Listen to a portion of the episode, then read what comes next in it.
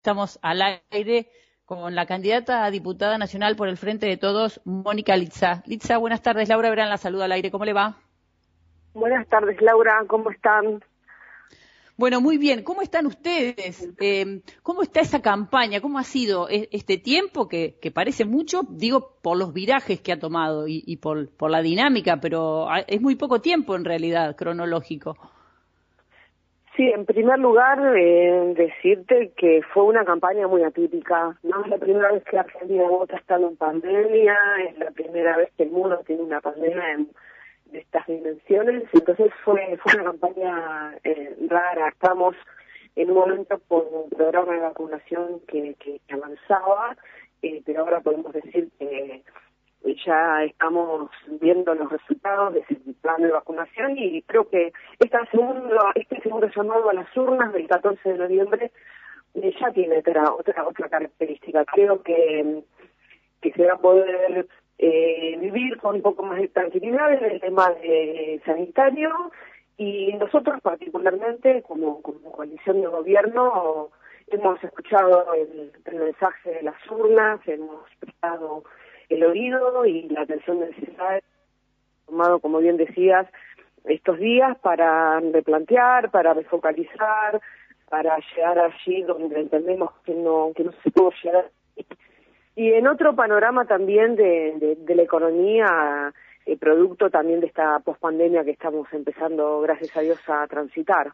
Sí, ahí quería apuntar, Litza, porque, a ver, eh, el llamado, la gente a veces siente que el, verdadero eh, llamado o no, no, se escucha porque los resultados no son inmediatos, son lentos, requieren procesos, en el medio se dan unos choques importantes eh, al, interior de la coalición. Digo, eh, ¿hay convencimiento de que se ha escuchado a la sociedad o es tiempo todavía de este, seguir caminando los barrios, de seguir atendiendo los problemas cotidianos, digo, de, de las familias. Sí, eh, tiempo siempre hay porque mm, creo que, que así pase el 14 de, de noviembre eh, hay que seguir escuchando. El oído hay que tenerlo siempre, ¿no? En, en las necesidades de, de, nuestro pueblo. Pasamos situaciones difíciles.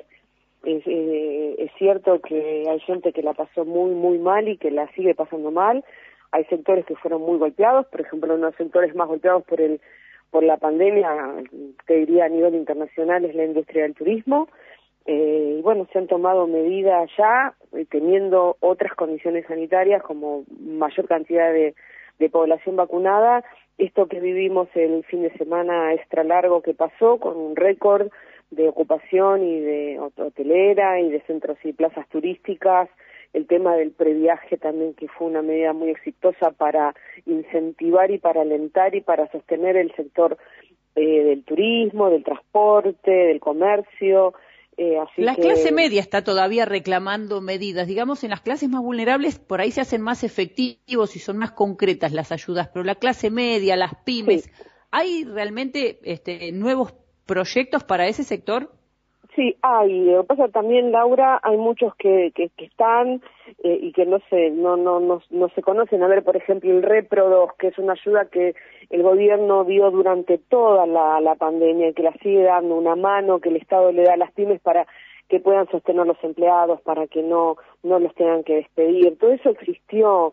Eh, sí, eh, no alcanzó porque también el, mercado interno, el mercado de consumo, que es el 80% de la, de la economía de la Argentina, se vio muy debilitado porque la gente obviamente en pandemia compraba menos, salía menos, el que no tenía la necesidad de salir a trabajar incluso dejó de comprar ropa y dejó de, consumir lo que se consume siempre cuando uno sale de su casa a trabajar o a hacer actividades. Entonces, eso se vio muy resentido, pero se, se, se aplicaron medidas de sostenimiento para las pymes, incluso ahora. Hablaba justamente de repro, perdón que le interrumpa, pero porque quiero ir justamente al ámbito laboral. Eh, em, uno de los mensajes que sí claramente creo que el gobierno en este sentido está tratando de imponer en agenda y que tiene que ver con una nueva demanda de, la sociedad, tal vez porque no hay asistencia que alcance, digo, con estos índices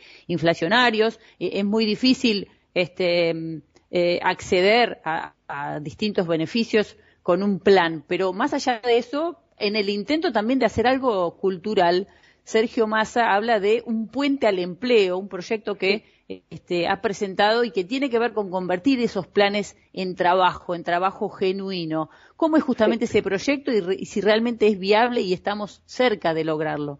Sí, sí, es, es viable. Nosotros siempre tuvimos la idea de transformar los planes en trabajo. En realidad, dentro de nuestro ADN, este es un, es un gobierno peronista, y dentro del ADN el peronismo siempre estuvo y está el tema de la reivindicación del trabajo y, de los trabajadores y trabajadoras, porque eh, nosotros sostenemos que el trabajo es el que crea la dignidad, ¿no?, de la persona humana.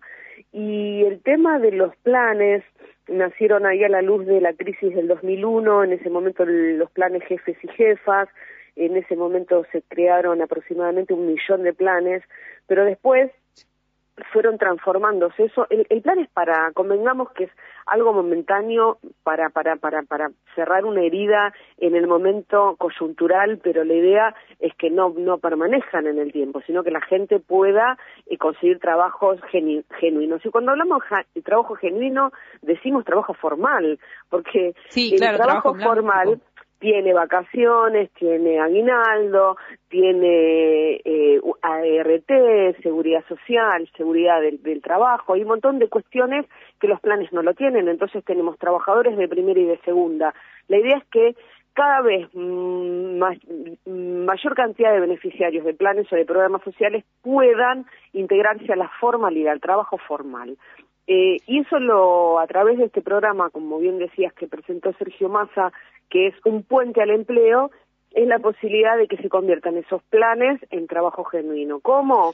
Que una pyme, por ejemplo, pueda tomar un, beneficiario de un plan social y que ese plan sea parte del salario, o sea, que la pyme solamente tenga que completar el salario y en este caso el Estado sostiene por un tiempo determinado, no tampoco in eternum, la ley habla de 24 meses, sostiene la posibilidad de que ese empleador no tenga que pagar cargas sociales o que incluso pueda llegar en algún blanqueamiento de deudas que tengan por, por trabajadores. Dentro de ese tema laboral y de, y de, esta arista que parece positiva, también justamente hoy se instala como tema de, de, debate y de demanda de esos sectores que se sientan hoy con Sergio Massa y con los principales referentes del gobierno como los empresarios, eh, que están reclamando mejores condiciones, que exigen, por ejemplo, eliminar la doble indemnización, la prohibición por empleo. ¿Cómo se conjugan estas cuestiones tan polémicas y por ahí tan controversiales? Es que es lógico, el tema de la doble indemnización o la prohibición de los despidos también es coyuntural y, y, y fue en un momento como así un plano, un programa social para la emergencia, esto ocurrió lo mismo para cuidar el empleo eh, y para evitar el tema de, los despidos, pero obviamente hay una ley, nosotros en Argentina somos prácticamente pioneros en lo que es la legislación laboral y en la legislación laboral existe el despido y existe la indemnización por despido justificado y la no indemnización en, caso de, de, despido que no sea justificado, es decir, eh, esa es la legislación de fondo. Esa prórroga vencería en diciembre, si no entiendo mal. ¿Esto quiere decir que ahí podría terminar? Sí, sí, o sea, la idea es que termine porque mm, las condiciones sean más favorables para la generación de empleo y para la estabilidad de los trabajadores.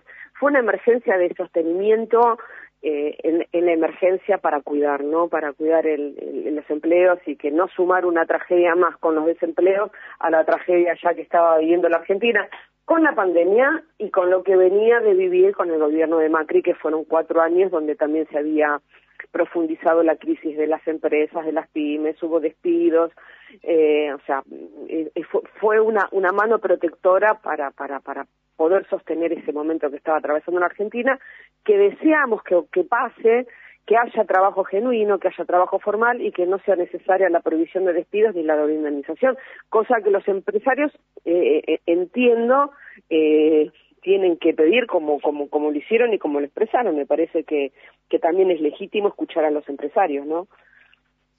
Muchísimas gracias por, por este tiempo, ha sido muy claro y ojalá se pueda dar esta conversión, ¿no? Eh, porque no hay nada más digno que el trabajo. Muchísimas gracias, Mónica Litza, y hasta cualquier momento. No, gracias a ustedes, un abrazo. Un abrazo grande.